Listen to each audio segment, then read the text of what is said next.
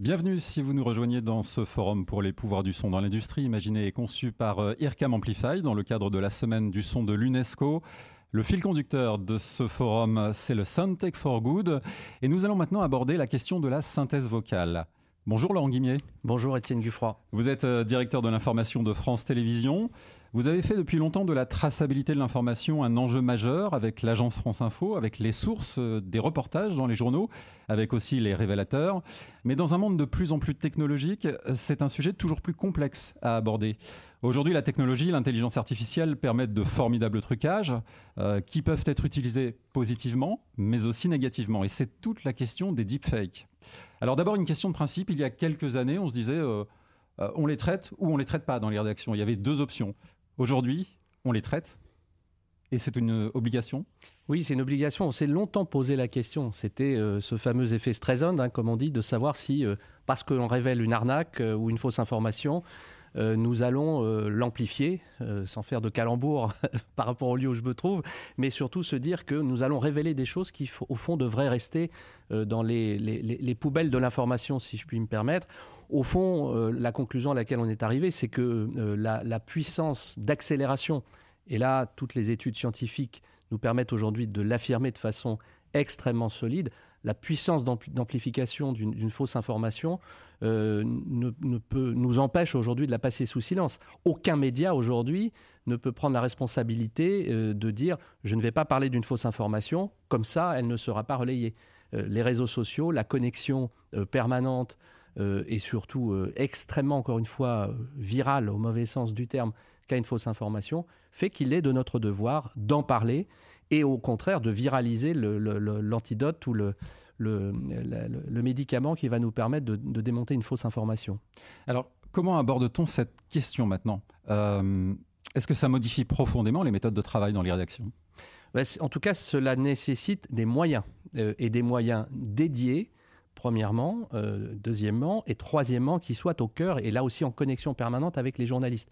Pour faire très simple, la vérification de l'information, on en a parlé depuis euh, quelques années, j'ai beaucoup travaillé sur ces questions. J'ai d'abord travaillé à titre individuel en tant que chroniqueur pour, pour, pour aller chercher à démonter des fausses informations.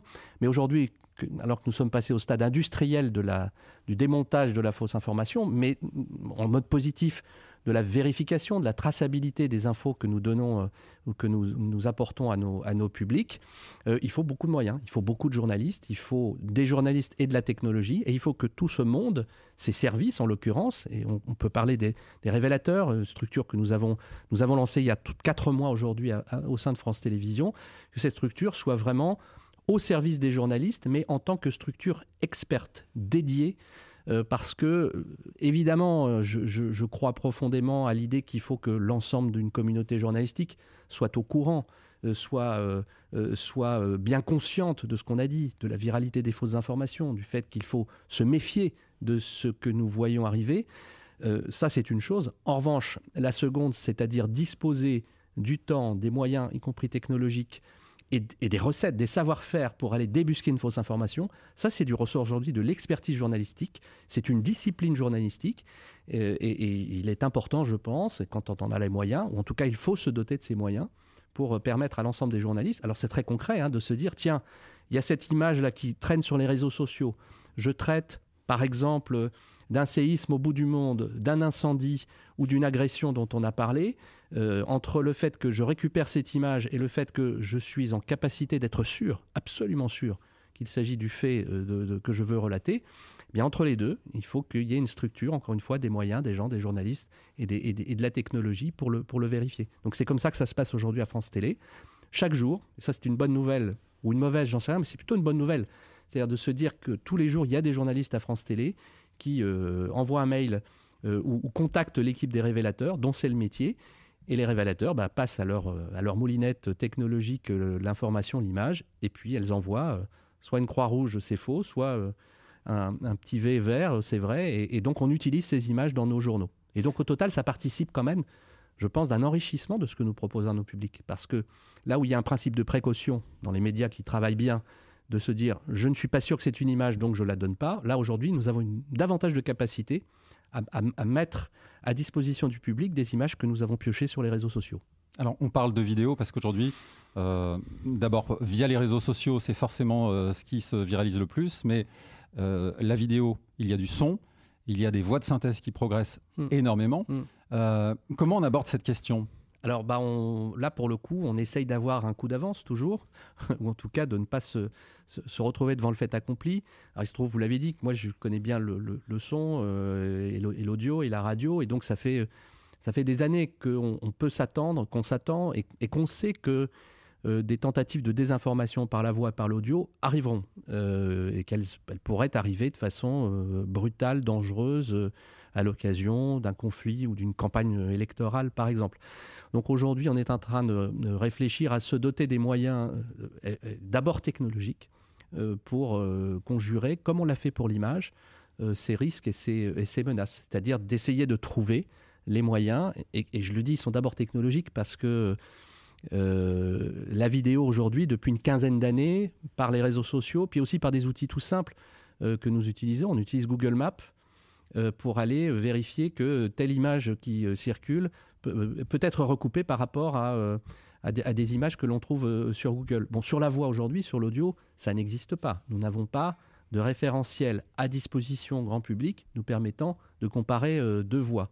Donc on travaille, on cherche, on, réfléchit, mais surtout on se prépare à ce que cela arrive. Et, euh, on, sait que cela arrivera, puisque par définition, euh, la voix étant réputée euh, de confiance, je pense que ça, pourra être, ça pourrait être la, la reine des arnaques, la, mmh. fausse voix. Vous craignez plus de l'arnaque individuelle, de l'arnaque collective? Je crains les deux, parce que les deux arriveront. Euh, alors l'arnaque collective, on va dire que si les rédactions sont conscientes du risque, de la menace, je pense qu'elles vont être capables assez rapidement de la, de la débusquer. Après, l'arnaque individuelle, bon, c'est comme euh, ce qui se passe aujourd'hui euh, sur, le, sur le web. c'est le, le, spam vocal ou l'arnaque ou vocale, je pense, arrivera. Et pour le coup, je pense que, en l'occurrence, ça dépasse de très très loin la responsabilité des médias. Je pense que c'est une question de responsabilité publique des autorités que de s'y préparer aussi. J'espère qu'elle s'y prépare, je n'en sais rien. Nous, c'est plutôt dans le registre de l'arnaque, entre guillemets, collective que nous nous, préparons à, à ce type de... Euh, voilà, on imagine hein, une, une, fausse interview, une fausse conversation, une conversation réputée volée qui est mise à disposition des rédactions et dont nous devons nous assurer de la traçabilité. On a vu déjà pendant la crise des Gilets jaunes euh, des vidéos qui circulaient, les appels à manifestation, avec euh, des voix de synthèse pour, euh, pour se masquer. Ça, ça a aussi été un, une nouvelle, un nouvel usage de la voix pour ces appels à la grève. On va aussi regarder les, les, les choses positivement. Euh, parce que si on vous a invité, c'est aussi parce que euh, vous avez toujours eu la curiosité de l'innovation dans l'information, dans l'éditorial, euh, que ce soit en radio, en numérique, au Figaro ou à la télévision. si on se projette un peu, la synthèse vocale, ça va faire évoluer notre relation aux médias et comment? Bah, Je pense que c'est une technique, un ensemble d'outils qui vont nous faire progresser dans la voie d'une tendance globale qui est celle de la personnalisation. Euh, aujourd'hui, euh, des médias euh, innovants, responsables mais innovants, on va dire ça comme ça parce que souvent l'innovation fait peur, sont ceux qui sont capables d'offrir, de, proposer, de vendre à leur, à leur public, à leurs audiences, des contenus personnalisés. Et donc on personnalise par une newsletter, par un certain nombre de, de critères qui permettent d'adresser soit des contenus différents, soit des contenus bien présentés, euh, à, un public euh, déterminé, ciblé. Je pense que sur la alors c'est sans doute un peu plus prospectif, mais on peut imaginer que la personnalisation euh, d'un contenu audio par une voix de synthèse va permettre d'améliorer cette personnalisation. Je pense que c'est pas être apprenti, sorcier que en tout cas l'imaginer. D'abord, il faut jamais s'interdire, je pense, d'imaginer des choses. Deuxièmement, se dire que ça n'est pas le pire. Mais troisièmement, se dire qu'on peut parfois même imaginer que, en choisissant une voix de synthèse, parce que le contenu euh, suggérera ou permettra qu'une voix de synthèse le délivre, euh, on choisisse une voix plutôt féminine, masculine, ou une voix, si tant est que, des, technologies le permettent, soit la restitution d'une voix qu'on connaît, d'une voix familière ou d'une voix que nous aimons à titre professionnel. Ça, je pense que c'est... Euh, moi, je, je pense qu'il faut qu'on pousse, nous, médias, cette question, on la pousse à fond, qu'on y voit aussi les menaces ou les risques pour, pour voilà, encore une fois, l'honnêteté de l'information. Mais une fois qu'on donne la règle du jeu et qu'on dit à notre public, bon, vous allez pouvoir choisir telle ou telle voie, il n'y a pas de problème, je pense, à, l'imaginer. Après, ça, fait souvent peur. Hein. Il ne s'agit pas de, dire qu'un robot va, se substituer à l'homme, c'est pas ça, ou, mm. à la femme. Hein. C'est pas, on est plutôt dans la logique du ventriloque, on va dire, euh, qui, fait que un contenu existe, il est écrit, après il peut passer en voie de synthèse. Ça, dans les rédactions, on arrive euh, à le vendre? Non, aujourd'hui, c'est pas, c'est pas l'état de projet. Et, voilà, on moi, je, parle de façon très prospective. Je pense mm. que collectivement, euh, entre journalistes, managers, euh, responsable de médias, il, faut voir cette, cette, frontière de la synthèse vocale comme, un, comme euh, une réalité euh, à terme, et puis se dire qu'est-ce qu'on peut en faire? Qu'est-ce qu'on peut faire d'une technologie avant qu'elle nous tombe dessus ou qu'elle arrive par un acteur qui sera non régulé, qui viendra d'ailleurs de je ne sais quel pays ou de quel, ou de quel, de quel, de, quelque endroit que ce soit. Je pense que c'est à nous, y compris médias publics, de se saisir de cette technologie pour voir ce qu'on peut, ce qu'on peut en faire. Parce que voilà, l'innovation arrive toujours, mais, moi je préfère faire en sorte, et c'est compliqué, euh, toujours euh, dans, dans, une, dans, une, dans une institution quelle qu'elle soit, de se dire il faut que l'innovation soit chez nous, plutôt que de la subir lorsqu'elle arrive toute faite, plutôt mieux faite, et, se retrouver devant le fait accompli. On peut aussi l'imaginer dans la conversation avec, avec, le public. On voit aujourd'hui, avec les QR codes par exemple, que l'interactivité se fait. On peut l'imaginer demain peut-être avec euh, les outils conversationnels. C'est le troisième enjeu en fait, entre la traçabilité d'un côté, l'innovation de l'autre, la voie de synthèse. Le troisième, c'est la conversation. Euh, alors d'abord la conversation au sens physique, analogique, traditionnel du terme. Je pense que la voix, l'audio, euh, pour quelque rédaction ce soit, est un bon vecteur, un bon outil d'ouverture de la rédaction. On voit ce qui se passe en ce moment, euh, plutôt dans des rédactions américaines autour de, Twitter Spaces, qui fait que ces grands forums de discussion, euh, soit temporaires, soit permanents, permettent aux rédactions d'interagir avec le public euh, de façon très simple par la voix. Et si l'on ajoute cette couche de la, de la synthèse vocale, du virtuel, là aussi, il y a sans doute des choses à imaginer. Mais là, en l'occurrence, en, logique de connexion, et je parle en tant que journaliste, je pense que la, frontière vocale par rapport aux rédactions, dans cette idée de la connexion, de l'interconnexion, c'est de se dire, voilà, nous sommes, il y a une conférence de rédaction où il y a une réflexion, quelle qu'elle soit au sein d'une rédac, entre journalistes, comment prendre le pouls du public? Je pense que se dire qu'on ouvre une conversation à bâton rompu sur un, via un réseau social, en audio, c'est quelque chose d'extrêmement prometteur. Merci Laurent Guimier, merci infiniment. Je rappelle que vous êtes directeur de l'information de France Télévisions et qu'on vous retrouve aussi dans Élysée 2022 sur France 2. Merci, merci beaucoup. Comment trouver la bonne voix en matière de synthèse vocale Pour répondre à cette question, j'ai le plaisir d'accueillir Nicolas Aubin. Bonjour Nicolas Aubin. Bonjour. Euh, vous êtes maître de conférence à Sorbonne Université. Vous êtes aussi euh, chercheur au laboratoire des sciences et technologies de la musique et du son ici à l'IRCAM. On parlait il y a quelques instants euh, des deepfakes avec Laurent Guimier, avec peut-être un premier constat. Euh, l'image de synthèse est un tout petit peu plus en avance que la voix de synthèse alors, elle est euh, même beaucoup plus en avance euh, que l'image de synthèse, hein, pour beaucoup de raisons. Euh, la première des raisons, c'est que je pense qu'on vit dans un monde aujourd'hui qui est dominé par la vision et par l'image, hein, pour plein de, raisons différentes, et que le son est quelque chose qui paraissait secondaire dans ce monde, ce monde-là. parce que c'est quelque chose qui est impalpable, c'est quelque chose qui est transitoire, c'est quelque chose qui est plus difficile, qui est intangible.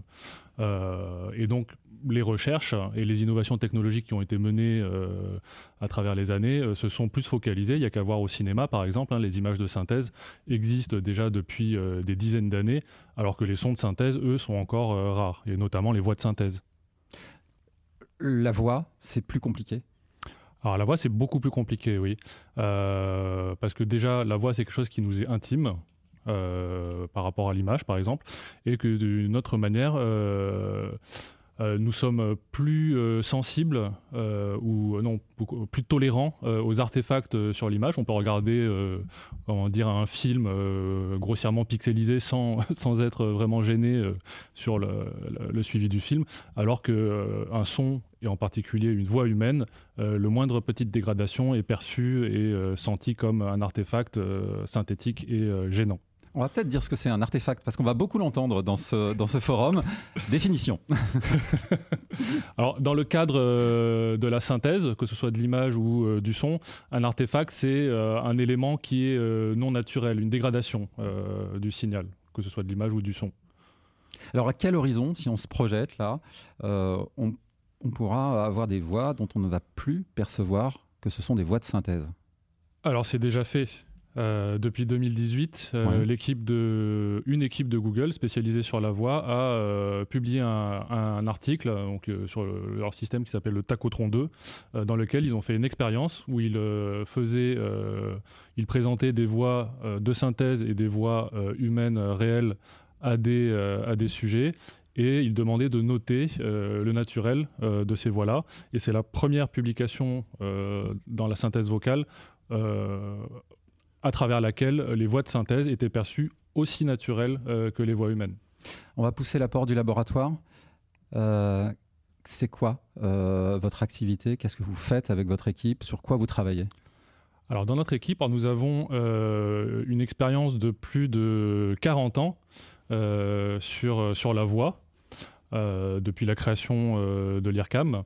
Et nous sommes spécialisés donc euh, sur la création de machines parlantes et de manipulation de la voix à des fins artistiques, hein, c'est la mission première de l'IRCAM, bien entendu, mais évidemment, ces recherches se sont déplacées avec l'apparition récemment des assistants vocaux, etc., dans un monde beaucoup plus industriel.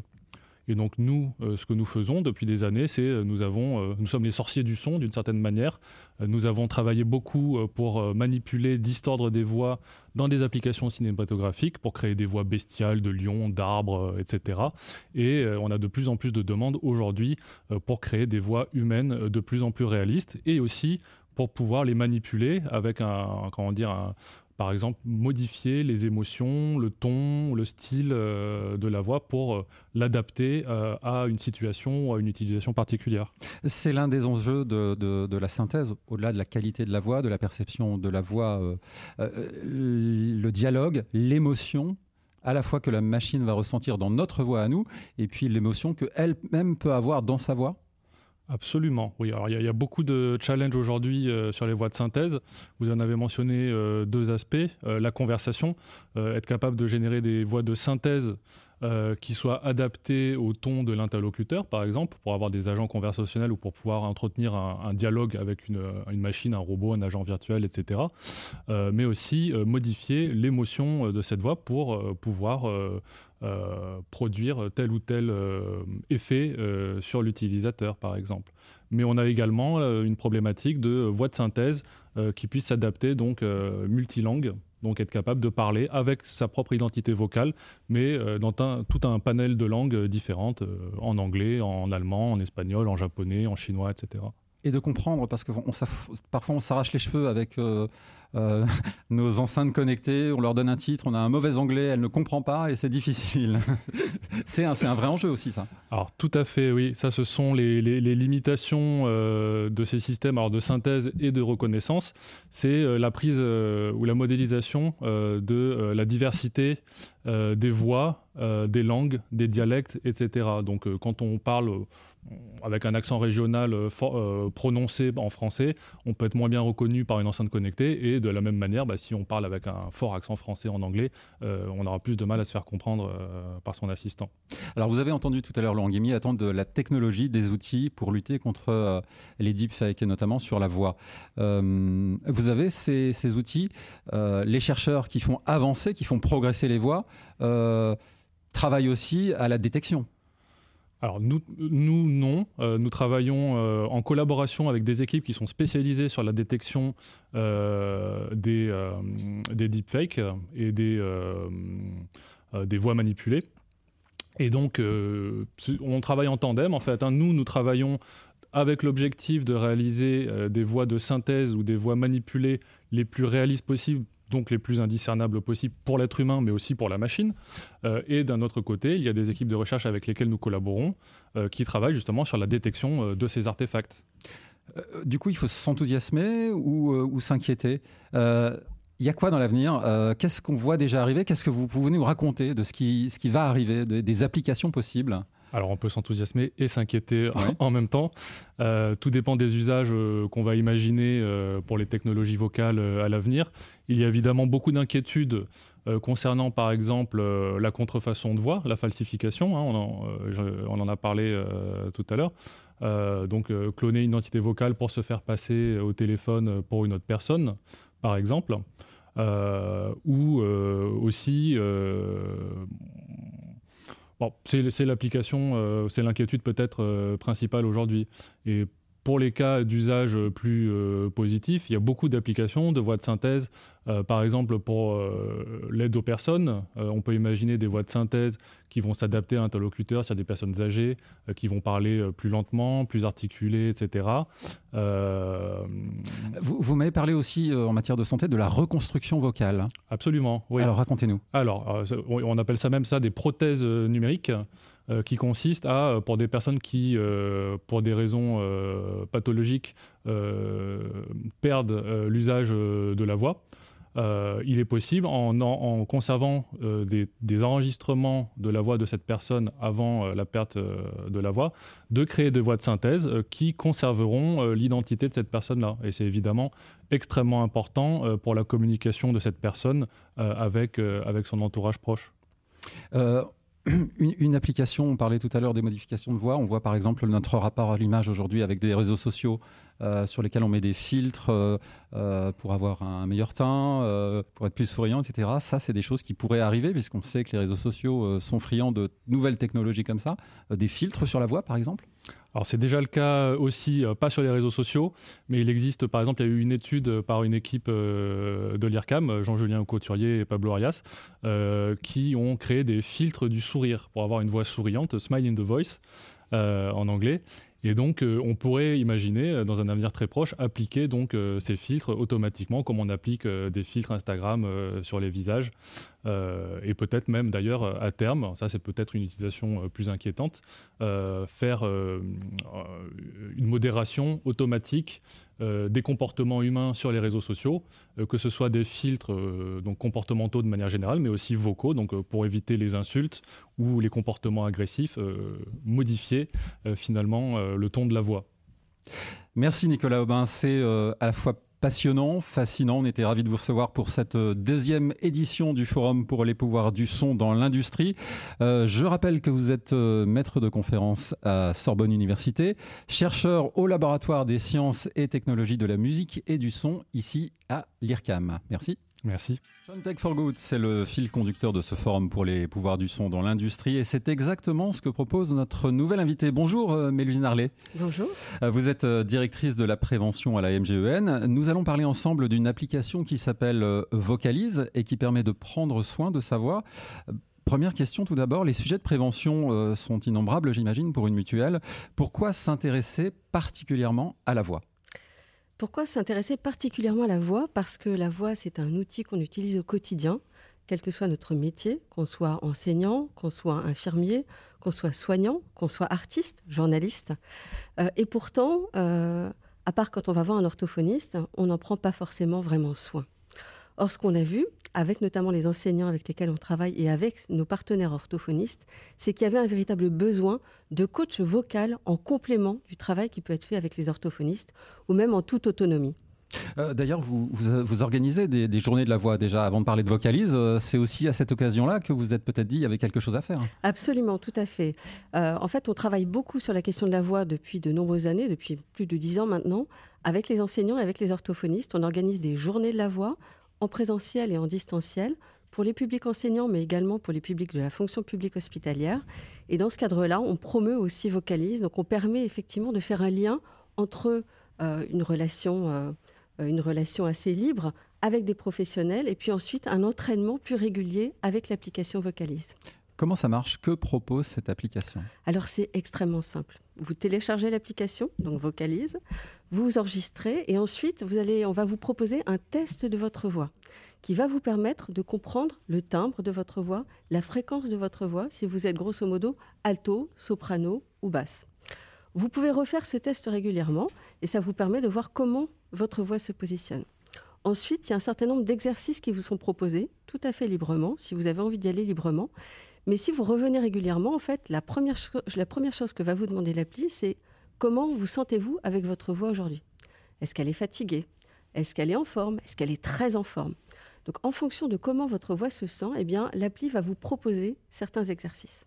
Quel type d'exercice, par exemple? Bah, Par exemple, typiquement, si vous dites aujourd'hui ma voix est fatiguée, les premiers exercices qui vont être poussés, ça va être des exercices plus en lien avec la détente. En revanche, si vous dites aujourd'hui ma voix est super patate, alors là, on va vous proposer des vocalises, tout simplement. Euh, vous avez euh, poussé encore euh, le travail sur cette application avec une analyse du discours. Oui. Alors, la voix, ok, le discours. Alors en fait, en fait c'est une analyse. Alors on, est dans la prosodie, mais on est dans la prosodie toujours avec la tonalité de la voix. donc on est sur les pauses, on est sur le rythme, on est aussi sur la, euh, sur, le timbre qu'on va donner et en fait sur, sur le fait de pouvoir travailler sur l'irrégularité pour être plus impactant euh, dans sa façon de parler. Donc c'est à la fois une appli qui permet d'analyser le discours, de travailler sur sa posture, sur sa tonalité, sur sa fréquence, mais également d'aller plus loin en travaillant sur les pauses, par exemple, sur la rapidité du débit, euh, sur les intonations. Et alors, avec effectivement ces nouveaux exercices, là, on a quatre nouveaux exercices qui viennent de sortir on peut s'entraîner notamment pour comprendre la fréquence de sa voix et la moduler euh, avec des exercices tout simples en lisant des textes qui sont des textes très connus. on a par exemple, c'est un pic, c'est un cap, mmh. c'est une péninsule.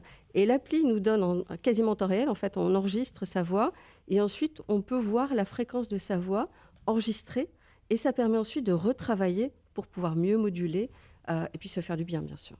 Alors, vous avez travaillé avec euh, les équipes de l'IRCAM et d'IRCAM Amplify. Comment ça marche quand on vient les voir en disant voilà, on a cette idée, euh, racontez-nous.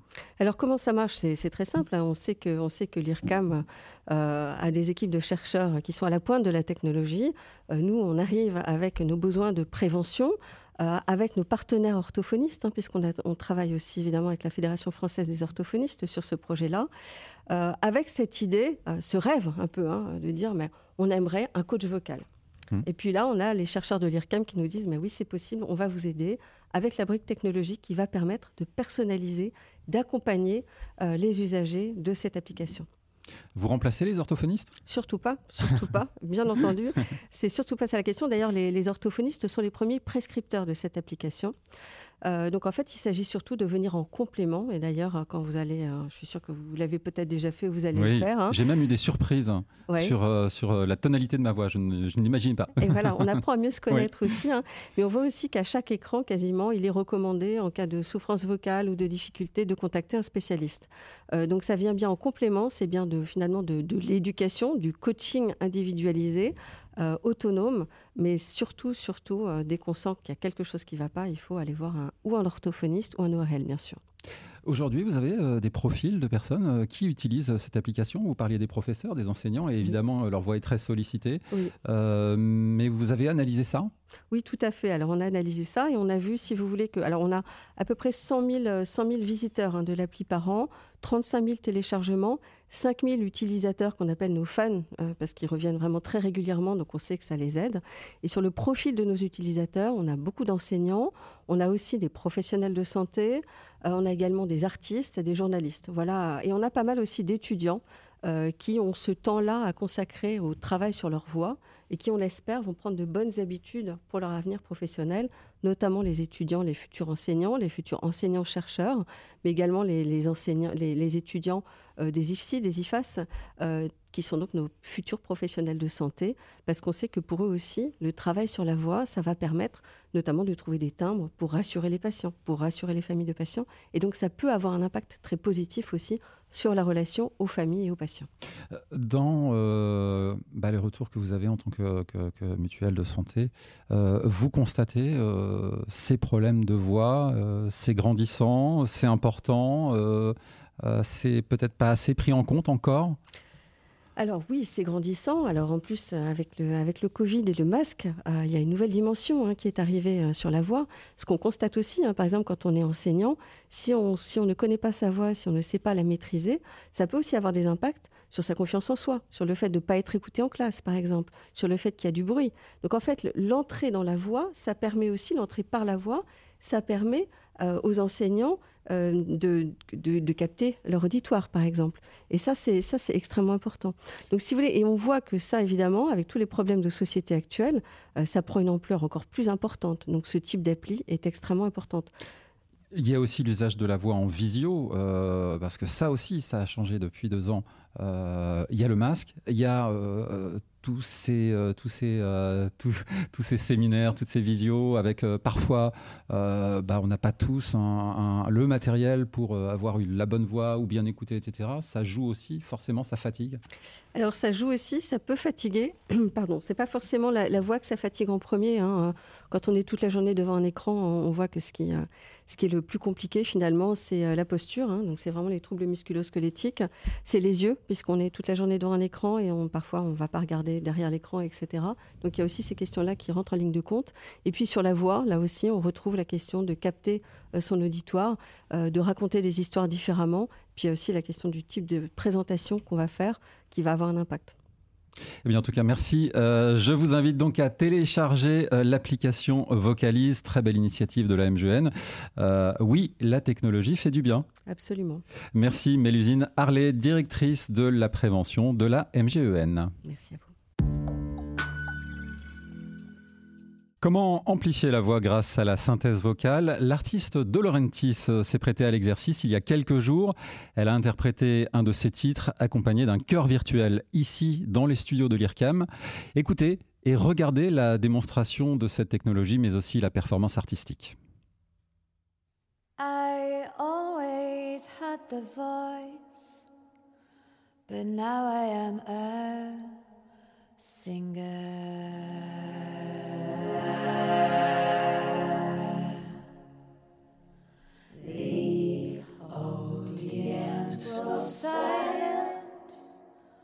When I open up my mouth.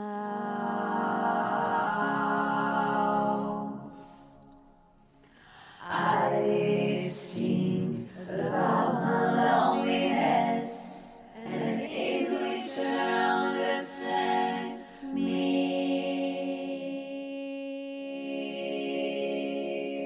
Le cœur euh, virtuel est un outil euh, qui est euh, intéressant à utiliser en live parce que tout ça, ça se fait en temps réel. Donc ça part de ma voix unique et de cette voix, elle est décuplée jusqu'à, elle peut aller jusqu'à 21 voix.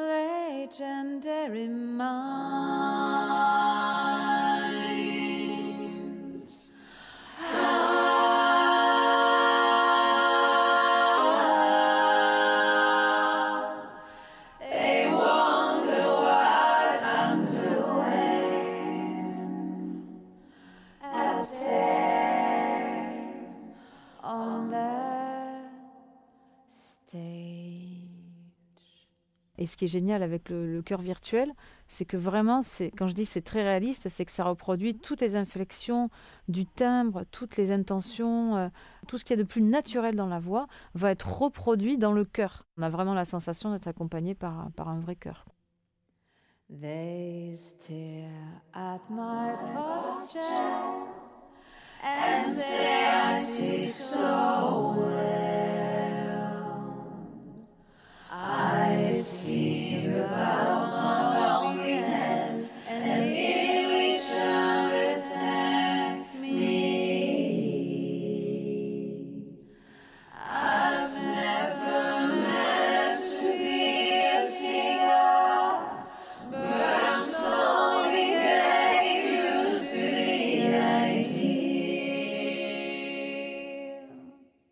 En fait, je, l'ai utilisé avec euh, les gants euh, qui ont été développés par Imogenip, euh, les gants Mimu, qui sont en fait des, contrôleurs MIDI. Alors là, par exemple, sur la main gauche, j'avais assigné les accords.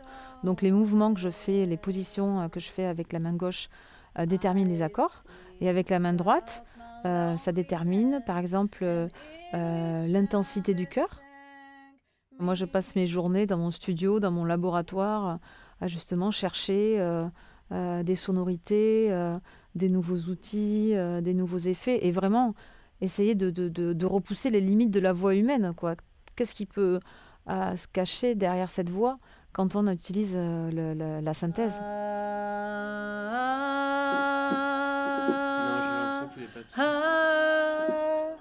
J'essaie un truc. Hein.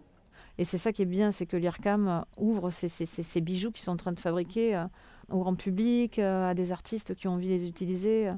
Par exemple, moi, pour le live, pour ma performance scénique, euh, et aussi en studio.